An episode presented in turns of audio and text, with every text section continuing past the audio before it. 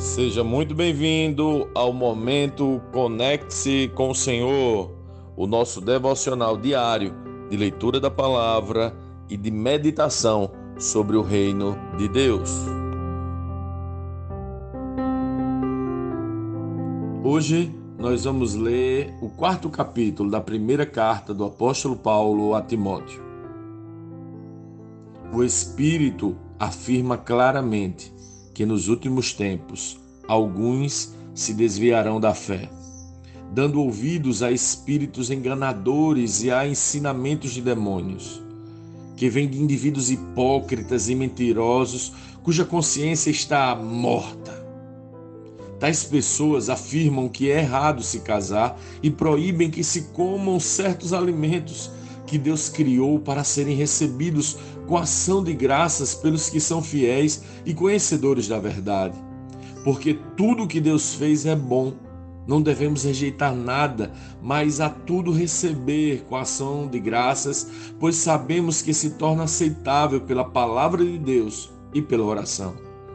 Se você explicar estas coisas aos irmãos, será um bom servo de Cristo Jesus nutrido pela mensagem da fé e pelo bom ensino que tem seguido. Não perca tempo discutindo mitos profanos e crendices absurdas. Em vez disso, exercite-se na devoção. O exercício físico tem algum valor, mas exercitar-se na devoção é muito melhor, pois promete benefícios não apenas nesta vida, mas também na vida futura. Essa é uma afirmação digna de confiança e todos devem aceitá-la. Trabalhamos arduamente e continuamos a lutar, porque nossa esperança está no Deus vivo, o Salvador de todos, especialmente dos que creem.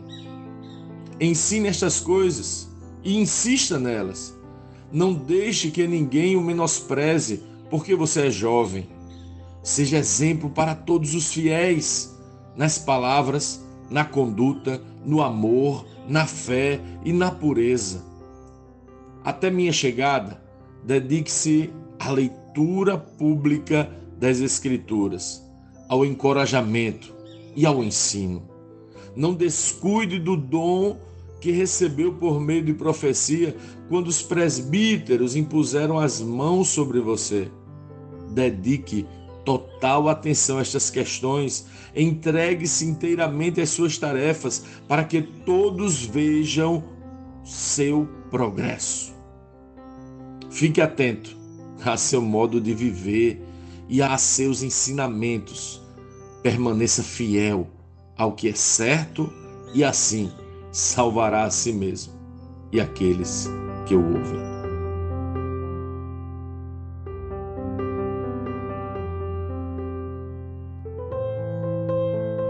Lendo este capítulo de hoje, nós precisamos responder: como Cristo lê esse texto? O que aprendemos nele? E que aplicações práticas esse texto deve trazer para as nossas vidas?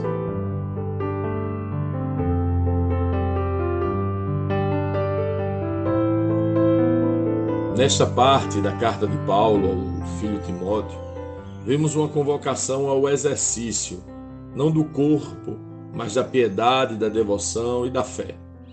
Paulo faz um paralelo bem interessante com o exercício físico e orienta Timóteo que se exercite e se esforce na leitura das Escrituras, ao encorajamento e ao ensino, assim como alguém que se esforça para exercitar os seus músculos.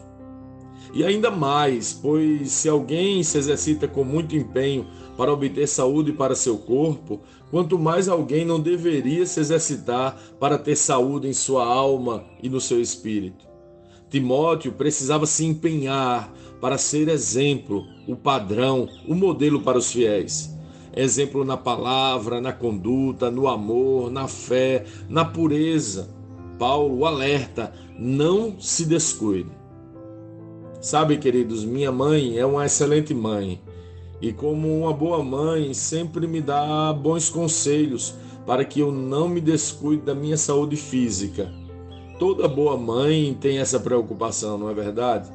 Confesso que deveria prestar mais obediência aos seus alertas. Assim era Paulo ao filho Timóteo, que insistentemente dizia: Não se descuide, se esforce, se empenhe.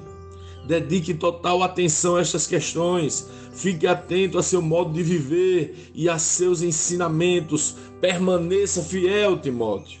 Não seja negligente. Não se descuide do dom que recebeu. Dedique total atenção a estas questões. Entregue-se inteiramente às suas tarefas para que todos vejam o seu progresso. Assim como uma mãe insistente, Paulo insistia mas por que Paulo fazia isso? Porque insistia que Timóteo se esforçasse. Minha mãezinha, ela insiste para que me esforce em cuidar do meu corpo, por um simples motivo, para que eu tenha saúde física. Ela sabe melhor que eu que a idade traz alguns males e perigos que somente com esforço, dedicação, eu poderei enfrentá-los e evitar algumas doenças. Paulo faz pelo mesmo motivo.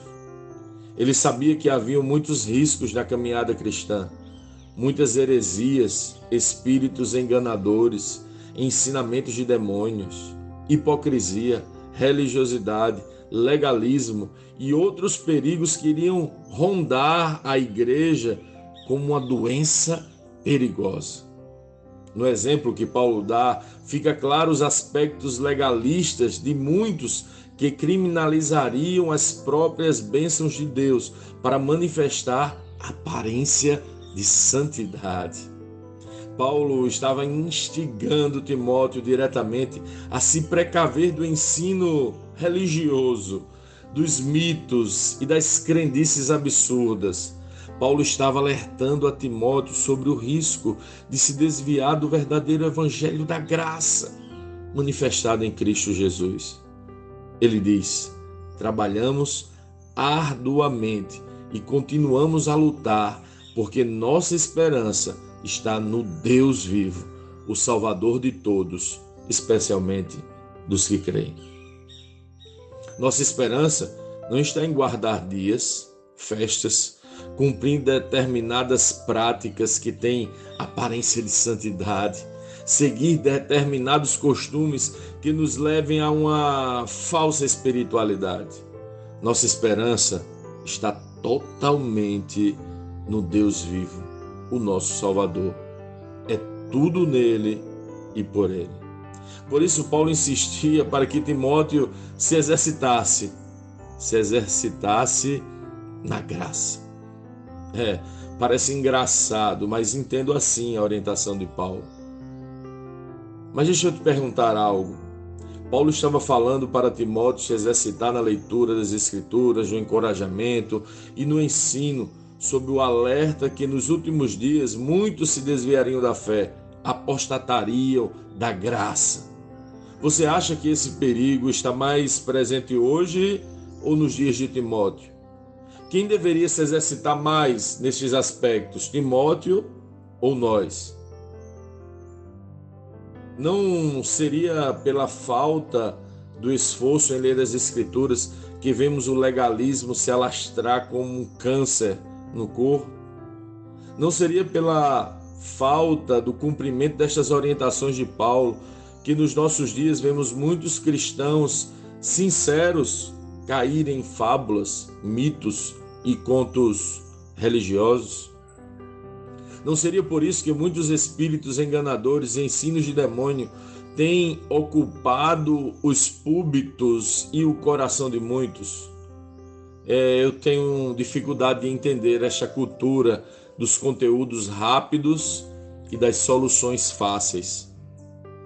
São exercícios nulos e resultados de esforço mínimo.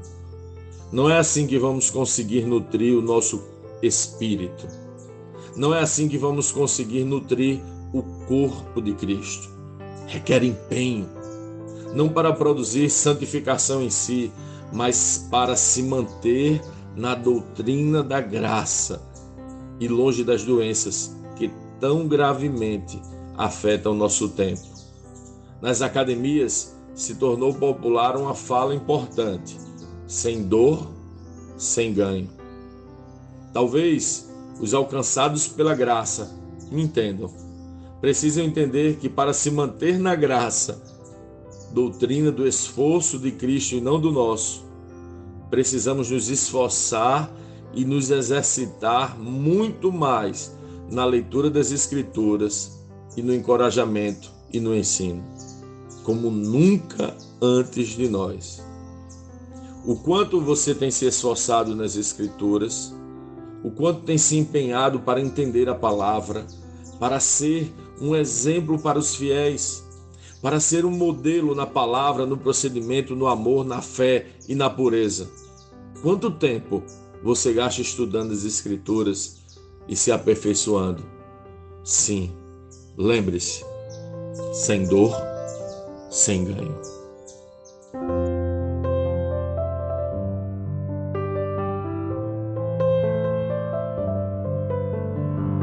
Sim, que bom ter você neste devocional e poder compartilhar o Evangelho. Mas, como sempre dizemos, o texto de hoje e o texto de cada dia tem muito mais para oferecer, muito mesmo.